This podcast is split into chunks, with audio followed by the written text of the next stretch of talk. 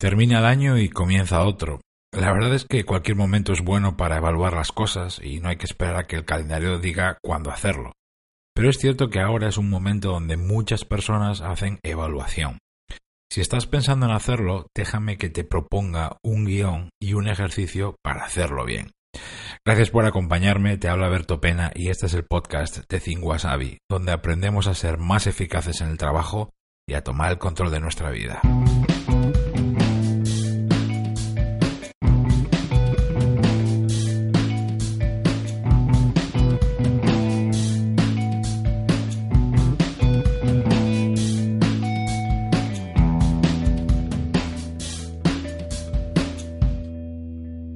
La verdad es que no hay reglas estrictas a la hora de hacer una evaluación personal, del día, de la semana, del año. Cada uno puede hacerla como quiera, pero ya que la haces, yo te animaría a que la hagas en serio, que de verdad saques lo máximo de este ejercicio. Así que te voy a contar cómo lo hago yo y cómo he enseñado a hacer esto a miles de personas durante años. De cara a hacer el ejercicio es importante, muy importante, hacerlo en serio en las mejores condiciones posibles y dedicándole el tiempo que se merece. Yo reservaría por lo menos una hora. Estoy convencido que puedes conseguir una hora porque el ejercicio, lo que vas a hacer, se lo merece. También te recomiendo que durante ese tiempo pues hagas una desconexión total, nada de notificaciones ni distracciones. Lo que buscamos en realidad es garantizar que hagas el ejercicio lo más tranquilo, sosegado posible, Debes alejarte mental e incluso físicamente de todo lo que rodea tu día a día, de tu trabajo, las reuniones, el correo, bueno, de todo ese ruido y de toda la actividad. Bien, vamos con el ejercicio en sí. Pero primero necesito contarte un poco de la filosofía, eh, el espíritu de la evaluación. No te preocupes, no me voy a enrollar mucho, pero es necesario enfocarlo bien para luego saltar a la parte más operativa de cómo hacer en sí la evaluación. La gestión personal se cimenta en una idea esencial, y es esta, la mejora continua. Y esa mejora no implica perfección o ausencia de fallos, sino avances. Una mejora, otra, otra, otra y otra más.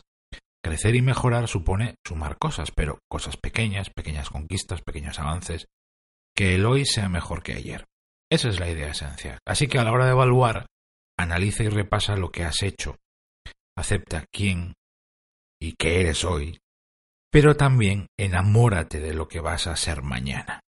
Porque si algo me ha enseñado este mundo al que ahora me dedico con tanta pasión es esto. Yo soy el arquitecto de lo que me pasa y yo puedo cambiarlo.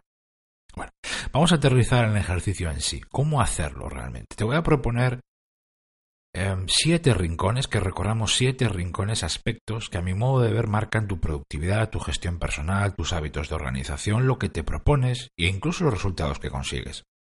Voy a enumerar a continuación estos siete rincones, estos siete aspectos, y lo que te voy eh, lo que te invito a hacer durante el ejercicio, y esta es la clave para mí, es en cada uno de ellos hacerte tres preguntas. Las mismas tres preguntas para cada uno de los siete rincones. Y esas tres preguntas son las siguientes. ¿Cómo estaba este rincón, este aspecto, al comienzo del año? ¿Cómo está ahora, que termina el año? ¿Y cómo quiero yo que este nueve año sea esto. Con estas tres preguntas en mente, vamos a ir recorriendo estos siete rincones, estos siete aspectos de tu productividad personal. Al final, esto es como si fuera una especie de cubo de Rubik, ¿no? Cada uno de estos aspectos de estos rincones forman una cara del cubo, ¿no? Bueno, el número uno, planificación, preparación, anticipación. ¿Cómo está eso? Cómo estaba al principio del año, cómo está ahora, cómo quieres que sea. Primer rincón, planificación, preparación, anticipación. Segundo, capacidad para centrarte en lo que de verdad es importante. Tercer rincón, tu capacidad para manejar imprevistos, falsas urgencias y las urgencias de verdad. Capacidad para manejarlas y para distinguirlas, ojo. Cuarto rincón, tu coordinación, comunicación y colaboración con los demás. Como era, como es ahora, como quieres que sea. Quinto rincón. Capacidad de atender, de atención, de concentración versus tus distracciones y tu multitarea. Sexto rincón. El manejo de Internet, las herramientas digitales, las aplicaciones, la información. ¿Lo manejas tú todo eso? ¿Son herramientas, son recursos o es lo, son ellos los que te manejan a ti? ¿Cómo estaba eso al principio del año? ¿Cómo está ahora? ¿Cómo quieres que sea? Y el séptimo rincón, descanso, desconexión y tiempo personal. Te repito muy rápidamente las tres preguntas para cada uno de estos rincones. ¿Cómo estaba esto al comienzo del año? ¿Cómo está ahora al terminar? ¿Y cómo quiero yo que sea el año que viene en los próximos meses? Tómate tu tiempo en serio. Hazlo con calma, sin prisas, preparándote en cada apartado y dedícale tiempo. Eh, párate a considerar lo que en realidad significa cada una de las cosas que he dicho. También para repasar casos reales y tomar notas, por supuesto. No lo hagas de memoria. Hacer en serio esta evaluación, saber dónde has mejorado, dónde no, dónde estás. Eh, es decir, en qué punto te encuentras hoy, te va a facilitar muchísimo saber y, eh, y decidir dónde quieres llegar mañana.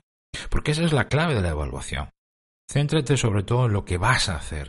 En la tercera pregunta es, para mí es la clave. ¿Cómo quiero yo que sea este año esto? Los próximos meses. ¿Qué es lo que voy a cambiar? El propósito de la evaluación no es ver que no has avanzado nada o, poquito o que incluso en algún apartado has retrocedido. El propósito real, el objetivo es proponer acciones y cambios futuros. Recuerda, esto no va de perfección o ausencia de fallos, sino de mejoras, una detrás de otra. Lo importante es responder a esta pregunta. ¿Y qué voy yo a hacer a partir de ahora? Gracias de corazón por haberme acompañado en este año que termina y te deseo lo mejor para el que empieza ahora. Si todavía te quedan ganas de aguantarme, espero que me acompañes en todo lo que tenemos por delante que va a ser mucho. Nos vemos en el próximo episodio donde seguiremos viendo las claves para pilotar tu vida de forma diferente.